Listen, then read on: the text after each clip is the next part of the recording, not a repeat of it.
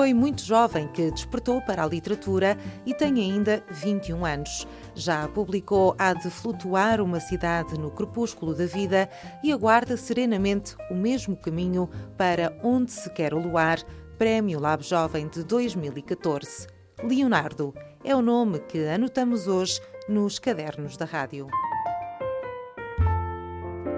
Nos cadernos da rádio. Cristina Oliveira anota os nomes que fazem a literatura açoriana dos nossos dias.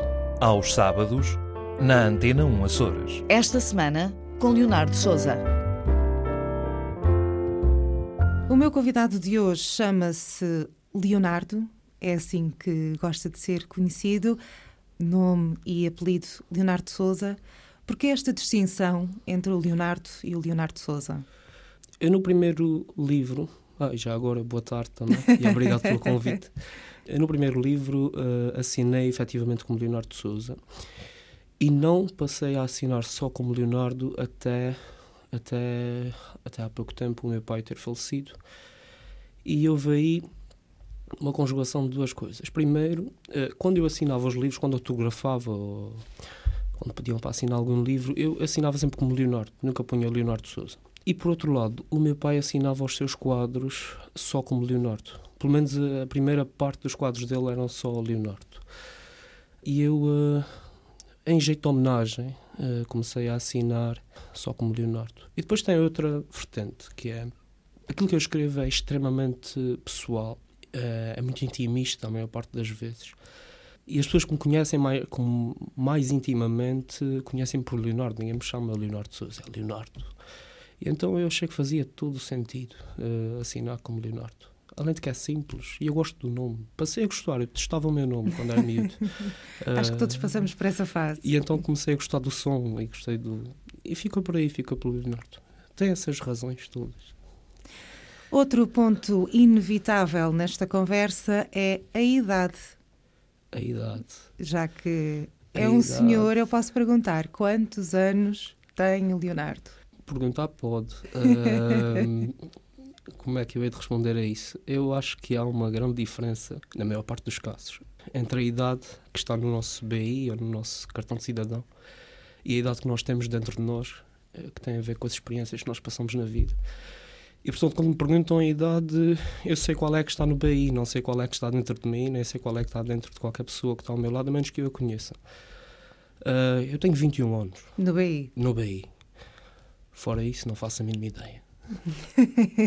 Sentes uma alma um bocadinho mais velha? Isso pode ser interpretado como um bocadinho de presunção, mas talvez. O Leonardo é de. Ponta Delgada. É de Ponta Delgada. Na, na sua infância, quais eram as suas eh, atividades do dia a dia? Eu cresci numa quinta, uh, em Rabo de Peixe, com o meu pai, uh, rodeado de toda, toda aquela atmosfera rural. Meu pai era absolutamente genial, fazia de tudo. Uh, e a única coisa que não me transmitiu foi exatamente aquilo que eu não fazia, que era escrever. Então eu não sei desenhar como ele desenhava, nem esculpir como ele esculpia, nem cultivar batatas como ele cultivava, nem uh, construir uma casa de cima a baixo como ele construía. Mas eu consegui uh, desembaraçar-me de outra maneira, afirmar-me de outra maneira, isso é importante. E uh, espero fazer exatamente, conseguir fazer as coisas que ele fez uh, e escrever também, que é uma coisa que eu gosto muito. E quando é que despertou para a literatura? Houve um momento fixo na sua vida em que sentiu a necessidade de, de escrever? Uh, eu não sei. Não sei, para já, não sei se acredito nos momentos fixos em que nós decidimos que passamos a escrever ou que passamos a fazer qualquer outra atividade artística. Também não sei se é uma vocação que nasce, nasce connosco ou não mas uh, o que eu sinto em mim é que isto foram, foram fases e foram uh, extratos né, que se foram acumulando até que a uma altura, por volta dos 16 anos, comecei a escrever uh, pequenos contos, pequenas narrativas, muito influenciado pela, pela literatura mais contemporânea, principalmente a do século XX, portuguesa. E, mas acho que isso também tem muito a ver com o facto, eu costumo dizer isso muitas vezes, meu pai nunca me ofereceu um Game Boy na vida, ofereceu uma coleção dos cinco. Acho que isso foi muito importante. Literatura portuguesa contemporânea do século XX, estamos a falar mais ou menos de que estilos, de que autores? Os que mais me influenciam até hoje, Alberto, Herberto Helder, uh, toda a poesia de Sofia, Eugênio de Andrade, obviamente, uh, Cesarini, Álvaro de Campos, sem dúvida. E mais recentemente, Tolentino Mendonça, por exemplo. E depois da área da, da, da nossa zona geográfica, sem dúvida, Manuel João Esportelho. É um grande poeta. Muito pouco conhecido, infelizmente grande poeta. Mas acho que ele não quer ser conhecido. Pelo menos demasiado. Leonardo, que, que outras atividades é que tem na, na, sua vida? Como é que é o seu dia a dia? Estuda, trabalha, tem vários hobbies? Bom, uh, isto. Como é que isso Depois do secundário, eu, em vez de entrar para a universidade, decidi que queria trabalhar. Então fui trabalhar e entrei no mundo do trabalho antes de entrar na universidade. Depois de dois anos a trabalhar, sensivelmente, entrei na universidade, agora estou a estudar. Em que área? Uh, estudos portugueses e ingleses, que é uma, um, um, conjunto de várias, várias matérias diferentes. Portanto, temos línguas, temos culturas, uh, temos também literatura, por exemplo. Uh, e, e juntam-se esses três fatores que, por acaso, é, é, só por acaso a minha zona de conforto, é aquilo que eu gosto mais também. Fora isso, gosto, gosto de música, gosto de cinema, gosto de literatura, obviamente, fotografia, gosto de arte em geral, gosto de beleza. Estudar literatura, como faz agora na universidade, deu-lhe uma nova perspectiva sobre o seu processo criativo, sobre o modo como lê, como interpreta? Nós estamos sempre a aprender, mas há uma grande diferença entre estudar literatura em termos teóricos e uh, praticá-la.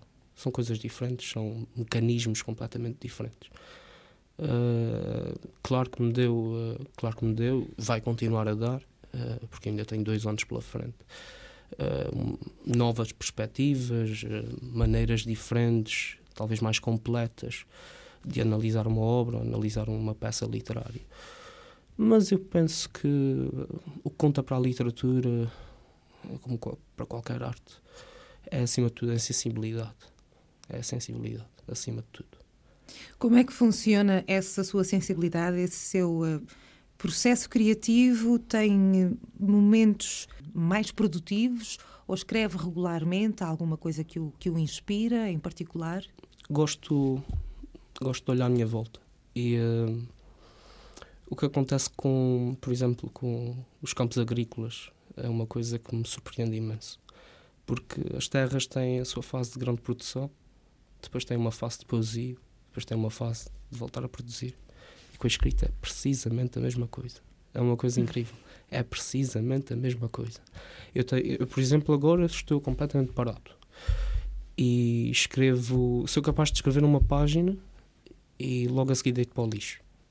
Uh, porque sei que não estou. Aliás, acabei de, acabei de escrever o, o meu último livro e não quero, não, não quero sequer pensar em publicar tão cedo, porque o que vai sair é uma repetição da fórmula que lá está.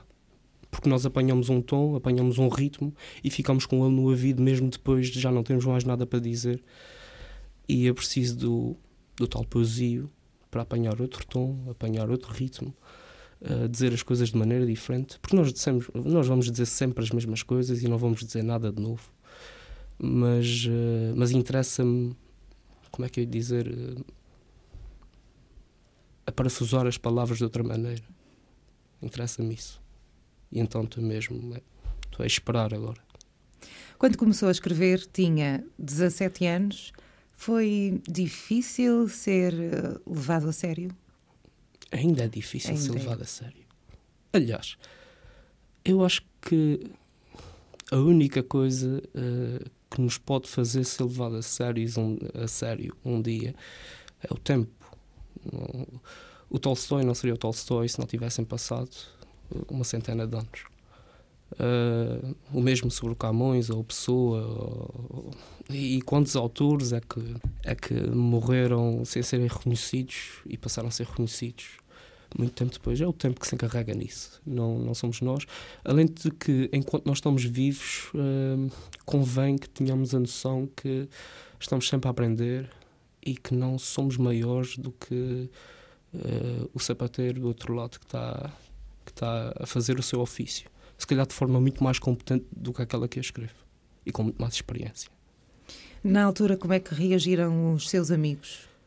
Os meus amigos. Com 17 anos deve ser complicado dizer: olha, agora vou. Tenho dificuldade com a noção de amigo, principalmente com a noção de amigo de Facebook. Aquilo não são amigos. Aquilo são uma espécie de vizinhos de prédio, né? Já, já, já reparou que no chat do Facebook aquilo parecem andares de um apartamento. Ninguém se fala, mas estão todos lá online. É só bater à porta, mas ninguém faz isso. Uh, o, os amigos, uh, os mais próximos, apoiaram. Uh, eu tive uma, grande, uma pessoa que me apoiou muito nessa altura, que foi precisamente a sua convidada da semana passada, a professora Paula de Sousa Lima. E que foi quem descobriu os meus textos, foi quem me disse o quanto não prestavam. Portanto, foi extremamente cruel comigo. Costumo citar o Lubão Tunes, que diz que só um verdadeiro amigo consegue ser cruel. E é verdade e é só com a crueldade dos nossos amigos é que nós conseguimos aprender. E de facto, de facto, eh, de facto eu não escrevia nada de jeito naquela altura. Se calhar escrevia para, para os 17 anos né, que tinha, mas hoje em dia até tenho vergonha de olhar para aquilo. Portanto, eu, para algumas pessoas uh, apoiaram-me, outras olharam de lado, outras acharam que, que, era uma moda que me passava, enfim, é, são coisas de, daquela altura. E será isso que explica com certeza que tenha sido a doutora Paula de Sousa Lima a fazer a nota introdutória do livro que já publicou? É verdade. É foi, por aí. Foi sim, senhor. Há de flutuar uma cidade no crepúsculo da vida. É assim? É assim, Título é o livro que já está publicado neste é. momento. São versos, são contos. O que é que nós podemos encontrar? O que é que nós podemos esperar encontrar quando folheamos este, este livro?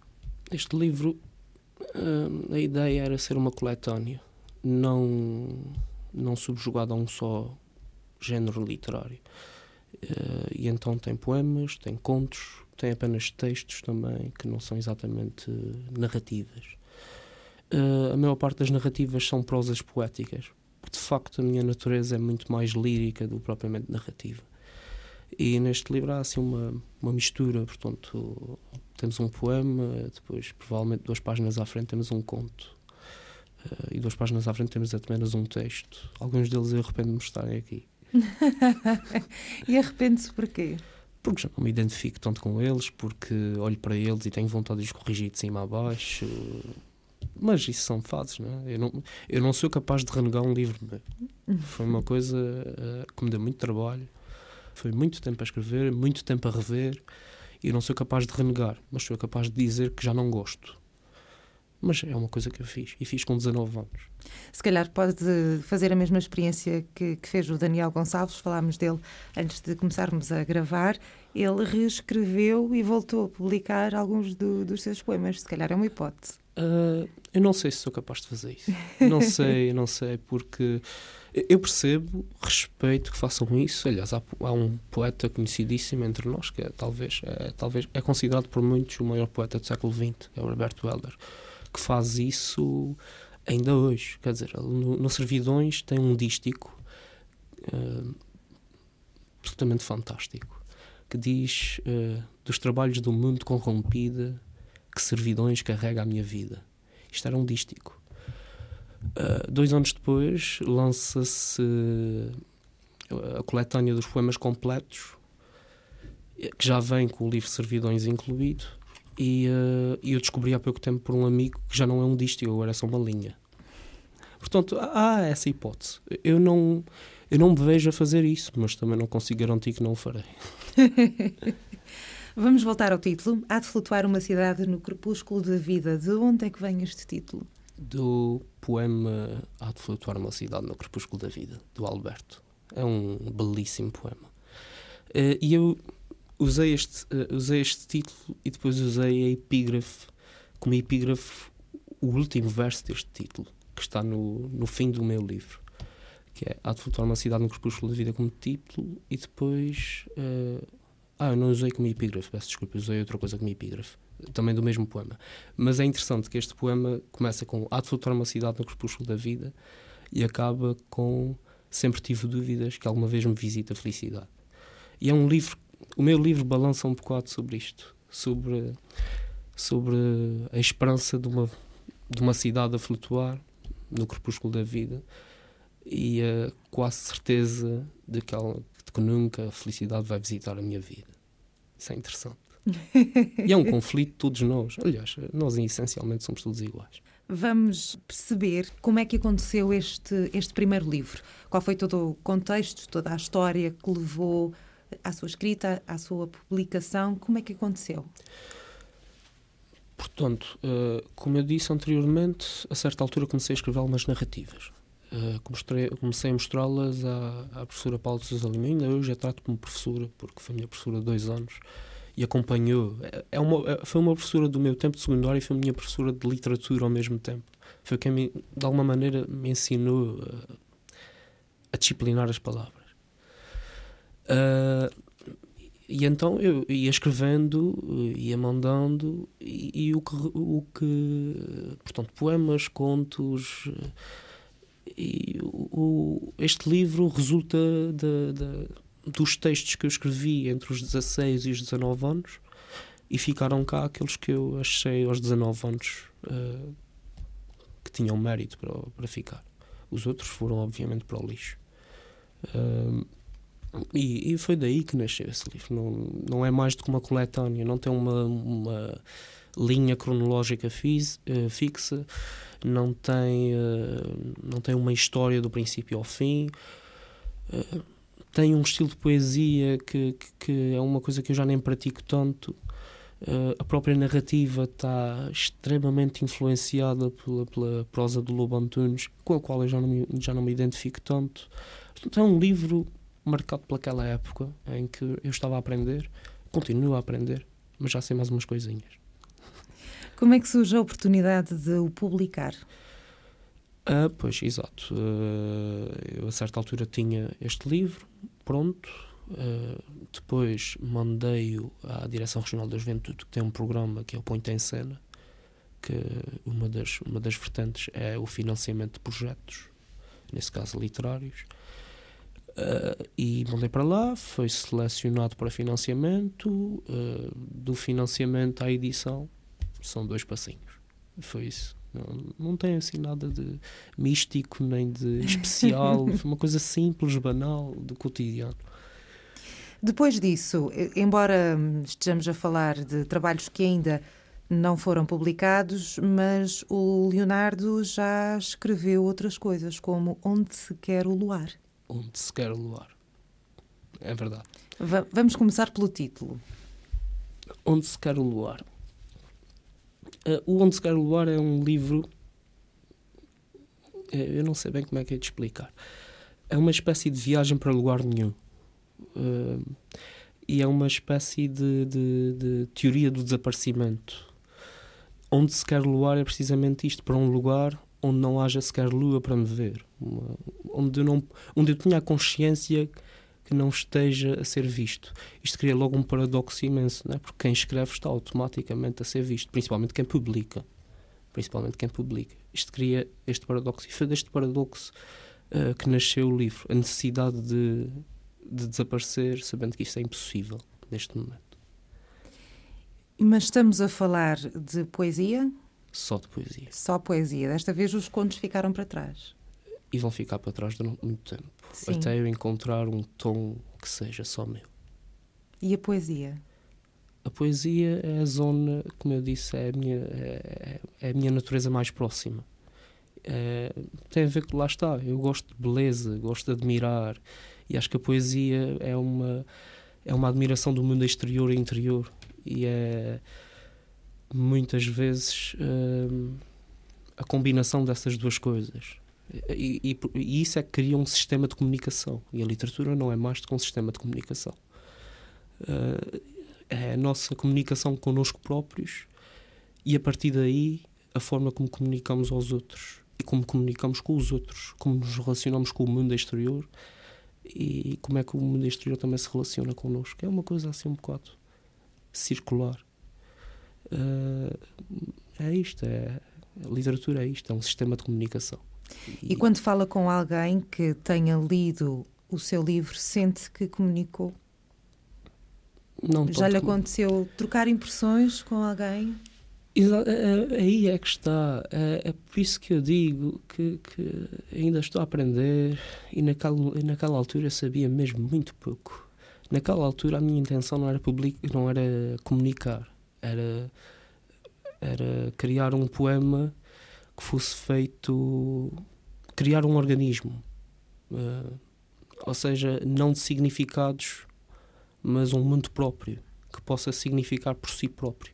Há um verso fantástico do David Jones of Langwiffen, que é um poema deve ser e não significar. Um poema deve ser é, esta ideia de criar um organismo que vale por si próprio. É, porque isto eu costumo é, exemplificar da seguinte maneira: nós interpretamos uma montanha da maneira que nós quisermos. Uma montanha pode ser para nós um símbolo de majestade ou um símbolo de um símbolo do que quer que seja. Mas uma montanha é sempre uma montanha, independentemente do que nós inter interpretemos disso. E a minha, a minha intenção nessa altura era criar exatamente isso. Uma coisa que fosse um poema como um corpo vivo, independentemente das interpretações que daí adviessem. Mas isso não significa que essas interpretações não surjam. Não, devem surgir. Devem surgir. E esse é que é o interesse todo. É, é às vezes, uh, o próprio Daniel Gonçalves. Eu gostava de mandar um abraço a Daniel, que é um grande poeta. Uh, quando apresentou o meu livro, uh, leu um poema meu de uma forma que eu nunca tinha imaginado ler. Eu não lia assim, não escrevia assim. E, no entanto, ele leu aquilo de uma forma completamente diferente. E eu acho que aí é residia, eh, lá está, o, o, o poema tinha um mecanismo muito flexível. Podia-se ler aquilo de, de, de, formas completamente diferentes e tirar dali coisas completamente diferentes daquilo que eu tinha pensado. Isso surpreendeu mais do que teria surpreendido se ele tivesse lido da maneira como o Leonardo tinha pensado? Exatamente. Exatamente. Não foi, não, não foi de longe, não foi mesmo uma desilusão. Não foi uma coisa para a qual eu olhasse e, ai, que tristeza. Hum. Não, foi mesmo, admirei. Foi, como é que é possível? Eu consegui aquilo que queria naquela altura, que era.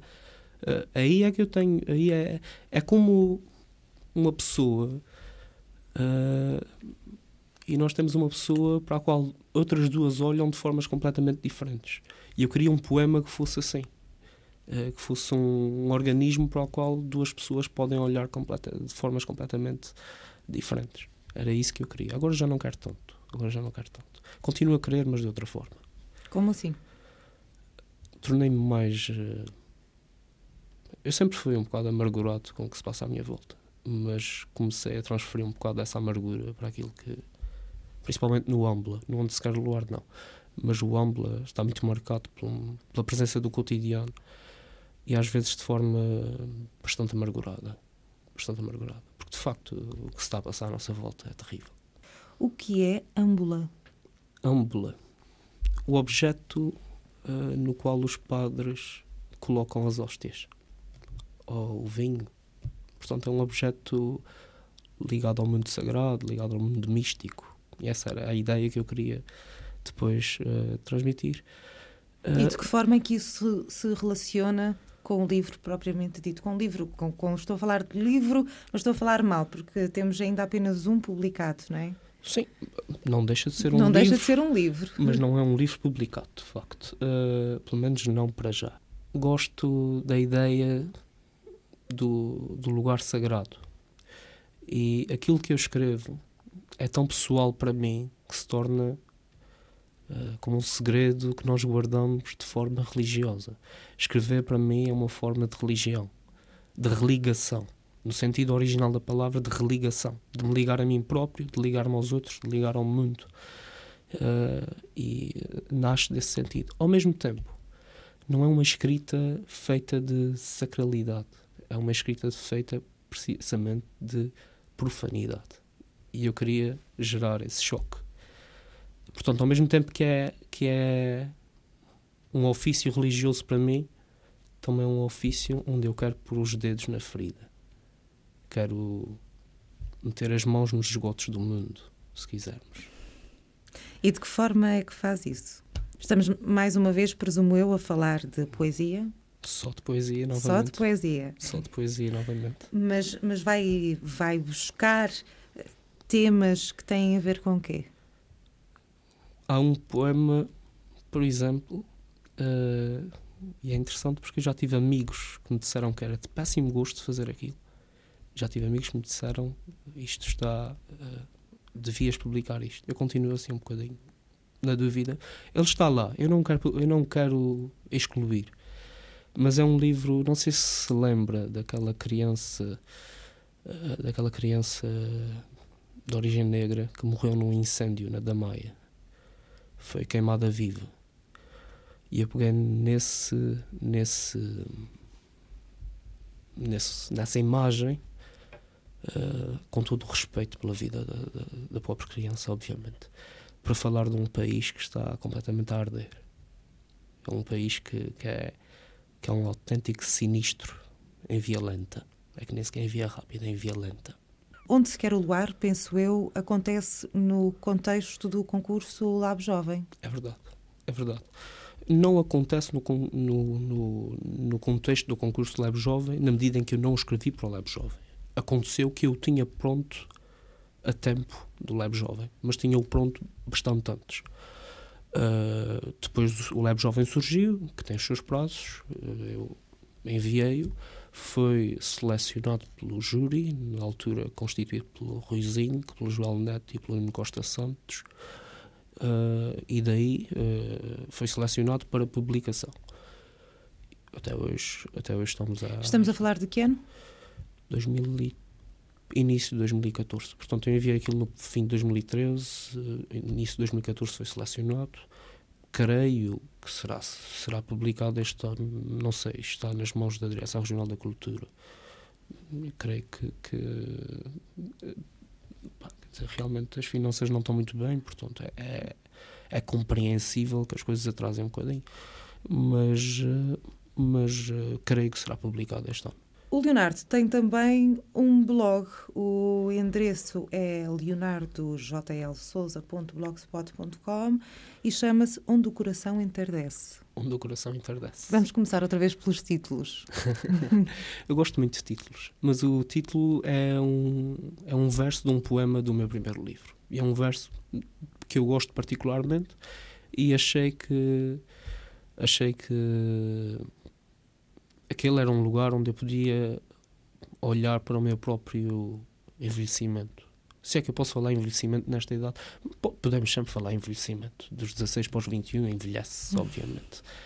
Uh, e eu, uh, eu coloco lá coisas, coloco lá textos, aos quais depois, dois anos depois, dou uma vista de olhos e de, meu Deus, como é que eu escrevi isto? E depois apago, obviamente, porque eu só quero ver isto sozinho, não quero que as pessoas vejam. Uh, acho que tem a ver com isso. Acho que tem a ver com isso. De resto, o que é, o, o, não, não se espera do onde, onde o coração interdece um blog de, de, de perfeição lírica. Aquilo às vezes tem só desabafos, às vezes bastante gratuitos. Às vezes são mesmo uh, estados de alma, muitas vezes que não têm qualidade lírica ou literária absolutamente nenhuma. Pelo menos do meu ponto de vista. Uh, mas é só isso. É um blog, serve para, para interagir, serve para ter um espaço. Não sei. Era uma coisa que eu podia fazer em casa e arrumar na gaveta. Mas hoje em dia uma pessoa está completamente pressionada a, a fazer tudo. Né? Uh, temos Facebook, porque a maior parte das, das pessoas tem Facebook. O blog também se tornou uma espécie de, de moda. E eu tenho esse blog porque uh, abriu pouco antes da publicação do primeiro livro. E então desde aí nunca mais o fechei. E de vez em quando publico lá umas coisinhas. Mas tenho mais cuidado agora. Às vezes somos mal interpretados com algumas coisas. Estava-me a dizer que sente uma, uma pressão muito grande nas redes sociais, nos blogs. Uh, de que forma é que isso transparece na sua vida, na sua escrita? Sente-se pressionado agora a nível do, do, dos seus projetos, por exemplo? Sente-se pressionado a fazer mais, a fazer melhor? Eu acho que acho que qualquer pessoa que diga que se sente pressionada a publicar eh, ou está a enganar os leitores ou está-se a enganar a si próprio. Não há assim, não há interesse na literatura o suficiente para alguém se sentir, principalmente os novos escritores, aqueles que surgem agora, não, não podem, não deviam pelo menos falar em pressão para, para publicar. Eu pelo menos não acredito nisso. Uh, não há não há leitores suficientes para isso. Eu penso que o que se passa com as redes sociais é completamente diferente. É, é a pressão para criar uma identidade, uh, para criar uma uma pessoa que não somos nós. O que metaforicamente é bonito, né? temos o efeito de máscara, temos o efeito de, de criar, uma, criar uma espécie de como é que se diz? Uh, clone, mas não era esse o termo que eu queria. É aquele filme muito, muito conhecido uh, com os bonequinhos azuis, como é que se chama? Um avatar. O avatar, uma espécie de avatar uh, em que aperfeiçoamos as coisas boas, diminuímos as coisas más.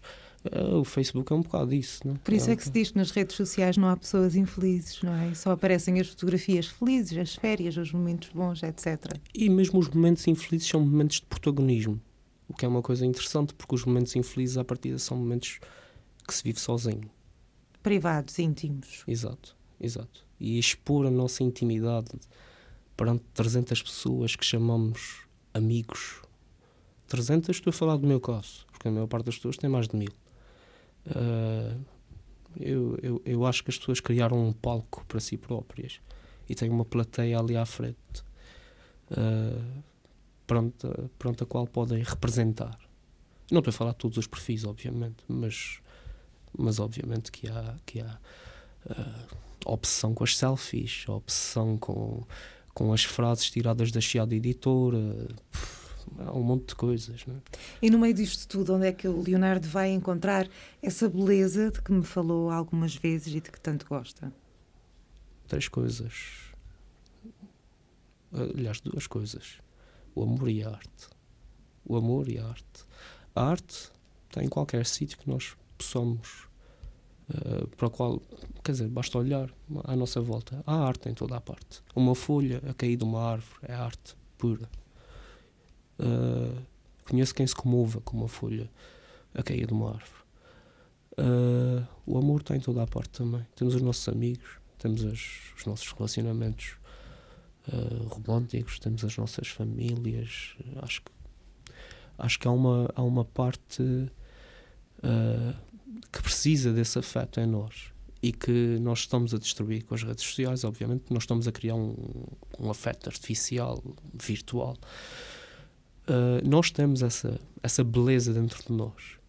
Mas, como a Sofia de Melbrenner dizia, mas por mais bela que seja cada coisa, tem um monstro em si suspenso. E é bem verdade. Mas o Leonardo consegue ver eh, a beleza sem ver o monstro? Não. Não. Não, não e consigo. O monstro, o monstro não retira a beleza? Eu, eh, se nós quisermos que o monstro retire a beleza, acho que mais vale ir, ir, irmos viver uma ilha deserta. Então, não, mas nós não somos capazes disso, nós precisamos de um monstro, no fundo. Leonardo, vamos falar de projetos para um futuro próximo? Certo. Âmbula. Âmbula. De, uh, depois, uh, parar de publicar por uns tempos. Âmbula e o Onde Se Quer o Luar Sim, onde se quer não depende de si, não é? Não depende de mim, mas eu dou o processo quase por concluído, a minha parte está feita. A minha uhum. parte foi pôr os poemas entre duas capas, eu filo, o resto já não é comigo. Quando sair, sai. E para o Âmbula, concretamente, que projetos é que há? Para o Âmbula, nada de especial, é mesmo, é mesmo a finalização, a revisão e depois uh, a publicação e a apresentação. Não costumo fazer mais nada do que isso. Uh, fora isso, tenho projetos de foro pessoal que passam por coisas muito diferentes da escrita. E Nomeadamente por... acabar o curso? Acabar o curso. Acabar o curso. uh, sair daqui para fora por uns tempos. Sair daqui para fora por uns tempos. Eu gostava mesmo de, de olhar. Sair do país? Sair do país, mas não sair do país uh, com, com, para fazer o que eu faria no país. Eu gostava de meter uma mochila às costas e viajar pelo mundo. E, e chegar cá e olhar para um espelho diferente. Olhar para uma pessoa diferente no espelho, pelo menos. Gostava de ver uh, a, a que completude é que eu consigo chegar se sair daqui 5 anos com uma mochila às costas e voltar com uma mochila às costas. E com muitas histórias para contar, com muitas certeza. histórias, muitas experiências, muitas imagens. Para envelhecer ainda mais essa alma. Para entardecer o coração. Leonardo, vamos terminar pedindo-lhe, já lhe tinha feito esse, esse pedido, que escolha uma passagem de um dos seus trabalhos. Trouxe-me o Há de Flutuar uma Cidade no Crepúsculo da Vida. É daí que vamos ouvir uma passagem ou é de, de outra? É a sua escolha. Este é novo. Este tem uns então, aninhos. Vamos, vamos pelas novidades. Vamos pelas novidades? Vamos. Ora bem. Do Âmbula? Do Âmbula. Por acaso é o que eu tenho agora aqui. Então vou ler talvez. Uh, tenho aqui um poema. Vamos a isso. Rasguem-me a biografia, que agora emigro. Nada do que fui importa para mim ou para ninguém. Entre as fissuras vou sendo, e é isto que há para dizer sobre quem lavra. Poema dissecado à miniatura do coração, ao fio infértil da laranja, onde já nada se pode perceber, porque não existimos, acontecemos. Na mais curta partícula de seiva não se entende a pétala mas lá é que se é, primeiramente, muito antes da idade, muito antes dos afectos nos multiplicarem os rostos. De resto, pouco há a dizer.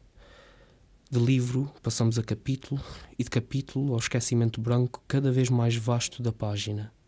Exatamente como quando nascíamos e ninguém notava, nem ninguém sorria, para além daqueles que partem mais cedo do que nós, porque o cansaço lhes adoece o amor. Só nos tornamos mendigos quando o coração é já por extenso. E caminhamos de mão estendida a pedir as moedas dos outros.